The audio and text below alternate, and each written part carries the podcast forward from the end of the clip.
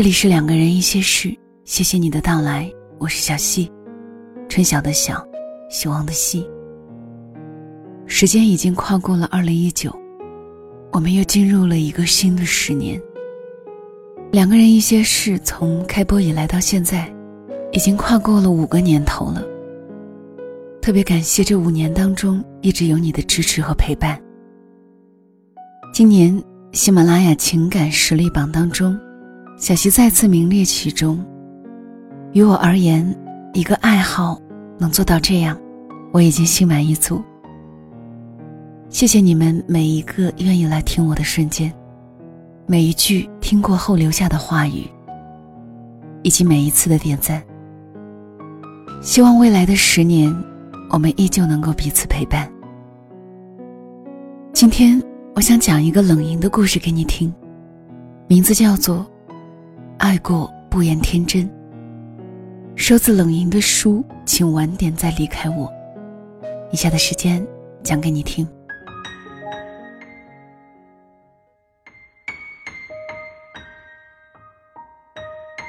苏州其实有时候挺招人恨的，比如说每次轻飘飘吐出那句“你知不知道你生活的太过天真”的时候，说话的语气。就好像是他是一只已经庆祝过八千岁生日的狐狸师太。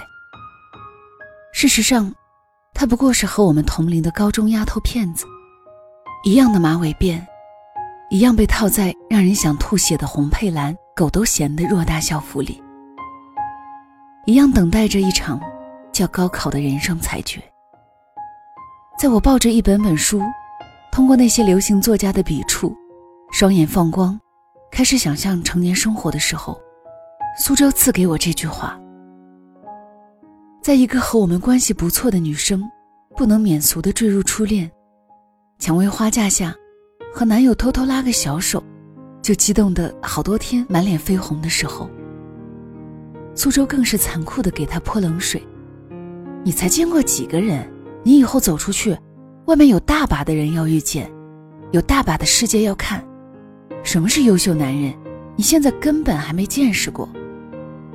你说你这点眼界，急个什么劲儿啊？末了，自然是那句：“你知不知道你生活的太过天真？”收尾。不管怎么样，我们还是被苏州镇住了。谁让他的丹凤眼里的眼神，看起来是那么笃定？谁让他的语气，冒着比大人更冷的现实味儿？谁让她是我们认识的苏州呢？作为一个城池坚定的女孩，苏州好像一直清醒的知道自己想要的是什么。她认真听讲、做功课，但是从来不像班上其他优等生一样，花时间与老师走近，也对选任班干部的事情全无兴趣。她很爱惜自己的皮肤，早早就有防晒意识。夏天。每天撑着伞上下学，这在我们那个时代的小城，属于标新立异。也只有他苏州，能淡定的每日举伞坦然走过，对身后大票鄙夷议论他作的校园八婆们置若罔闻。男生写来的告白信，苏州心情好时当作文审阅，有好句子拿笔随手画出。功课忙的时候。则看也不看，就丢进了垃圾筐，从来都不见他回复谁。苏州这样的女孩，气质太迥异，明明是优等生，却绝对不是个乖女孩，在我们学校很是打眼。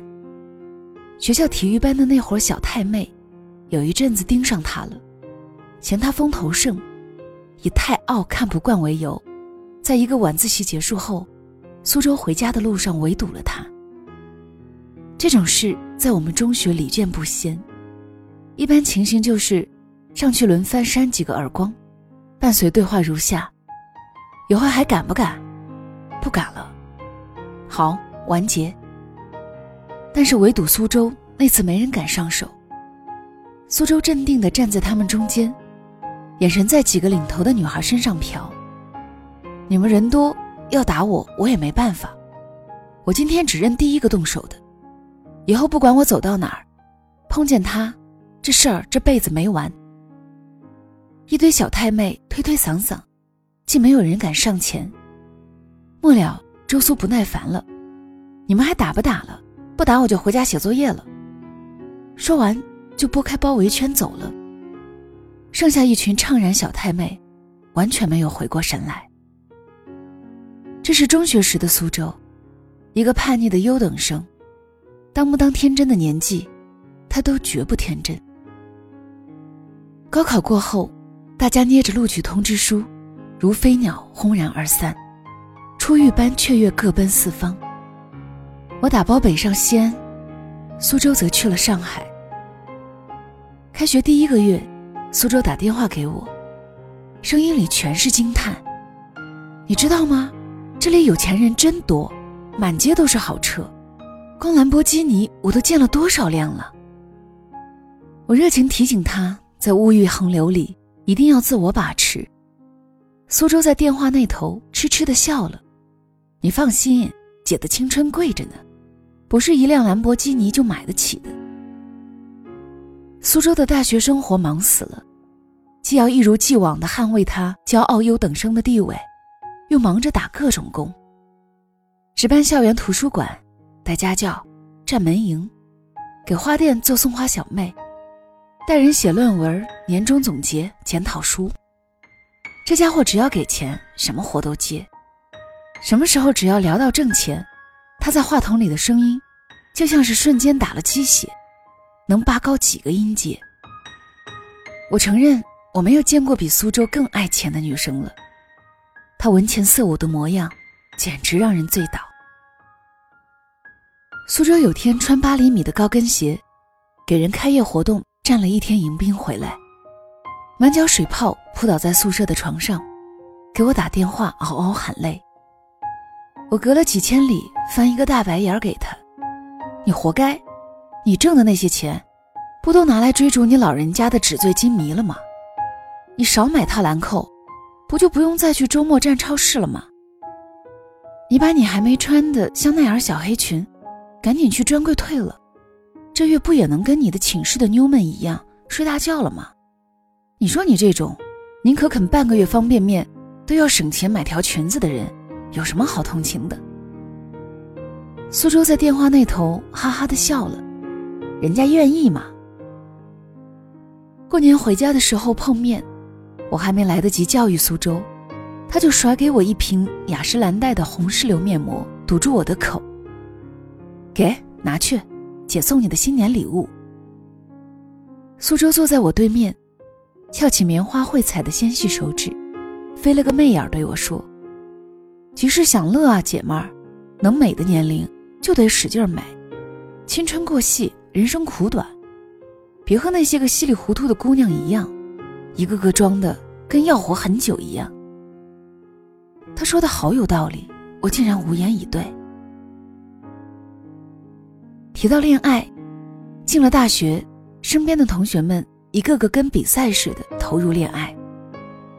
男友女友简直成了校园标配，牵不到一只手，比牵了只二百五还丢人。苏州又是嗤然一笑：“大学恋爱有什么好谈的？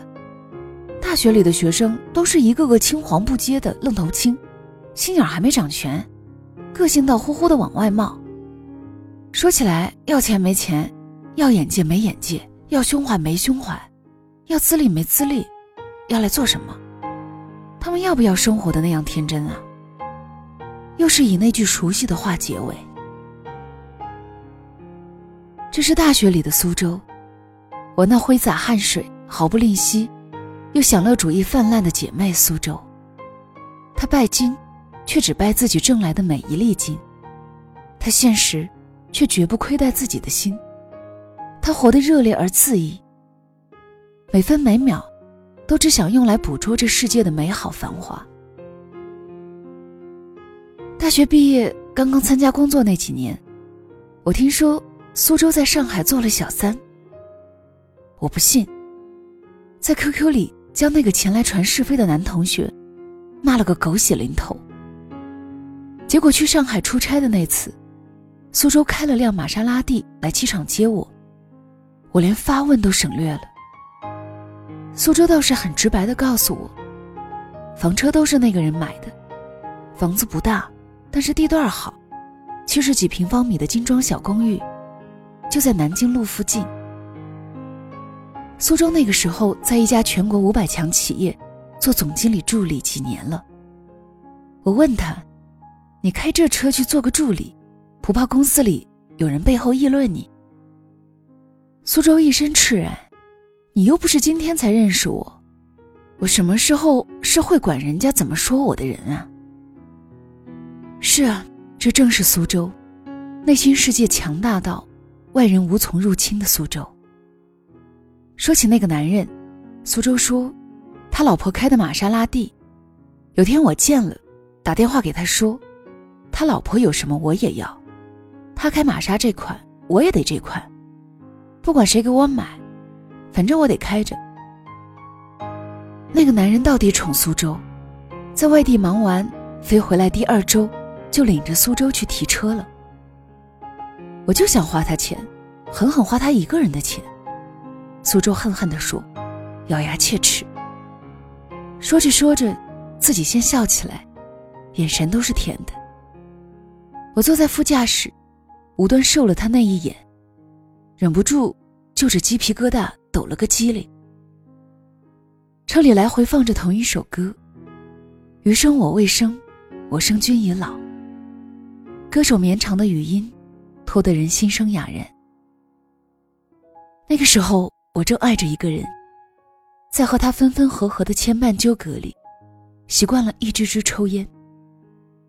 在苏州面前，我刚抽出支烟点上，苏州就伸手麻利的给我掐了。抽什么抽？伤皮肤知不知道？有什么大不了的事儿？有多大不了的人，值得你把自己往愁里长？我乐了，问苏州：“那你烦的时候一般做什么？”做瑜伽、跑步、游泳，反正得做让自己变美的事儿。苏州一耸肩，眼睛月牙一样的一弯，笑了。我觉得苏州有点人格分裂，内心世界彪悍的碧美女魔头的她，突然一笑起来，一双眼睛比哪个小傻妞都天真。离开前一天，我问苏州，那人经常不在身边。这样的关系不会觉得寂寞吗？苏州从落地窗前回转身，灿然一笑。寂寞啊，但是什么事情都不能完美，对不对？选择任何一种生活，都有它不能苛责的一面。走的那天，苏州坚持送我去机场，而把我送达之后，他就匆匆开车回城，赶去交大上他的 MBA 课程。他匆忙转身的那个瞬间，我看到了我所熟悉的那个苏州。那是二零零九年，我的好朋友做了别人的小三。那个曾经在我看来，虽然拜金，却只爱自己劳动所得的姑娘。那个曾经不屑的对我说：“姐的青春贵着呢，不是一辆兰博基尼就买得起的的姑娘。”开着一个老男人给她买的跑车。寂寞的住在一间高档小公寓里，我只字没有给他评议，只是心有些疼，因为她是我见过最为骄傲的姑娘，骄傲到我从不觉得她会跟随世界，而是世界归她所取。我更愿意相信，她是因为爱情。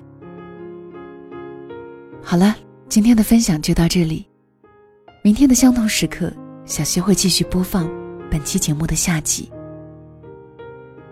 如果此刻说晚安还有些早的话，就让小溪的晚安待到你入梦的时候吧。晚安了。那时我年纪小，从不懂得去烦恼，可人们却常说路迢迢。于是我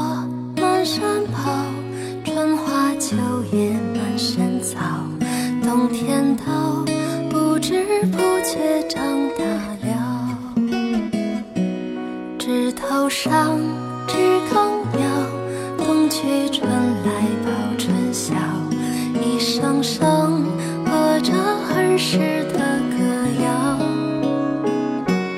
花儿开知多少，花开花落有多少？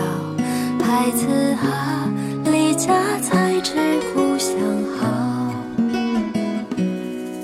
当我背上包，走上路时，刚满十八。那个夏天特别炎热，沙草刚开了花。外面的天多高，世界多大，只出现在梦里。唯一的舍不得是快要告别暗恋的他，被大都市的孤独寒冷伤害不止一次。远方的妈妈做后盾，我愿意冒险一试。我为年轻而歌唱，伴随着上升的旗帜，也曾在离别的聚会流泪。摔碎酒瓶子，一转眼十年过，琴弦落，忙碌到年末，偶尔的感伤来自会上的那首《花田错》，是否他的身旁已经有人一生相伴？我站在原地张望，亮起灯的家在彼岸。我看见好友初为人母时，他笑得多美丽。看见我的亲人终于走完生命的轨迹。此刻穷或富，甜或苦，迷茫或投入，别丢了你出发的勇敢，记得笑着回到家。芳草老去是天涯，巷子口有天心呀，心知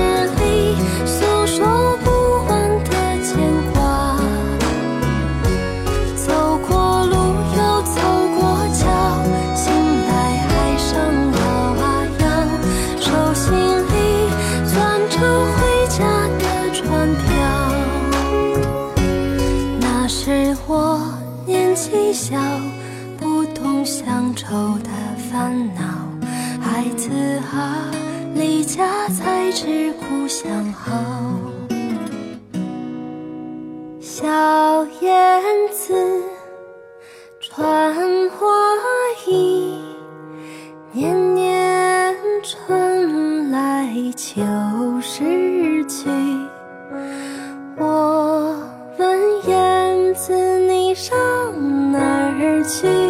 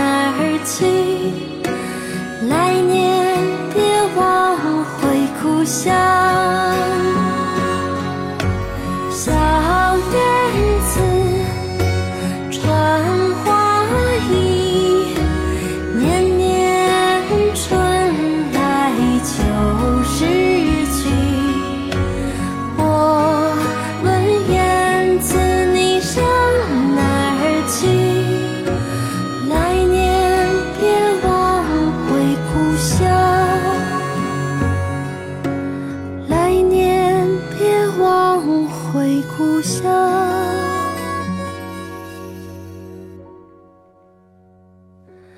那是我年纪小，不懂乡愁的烦恼。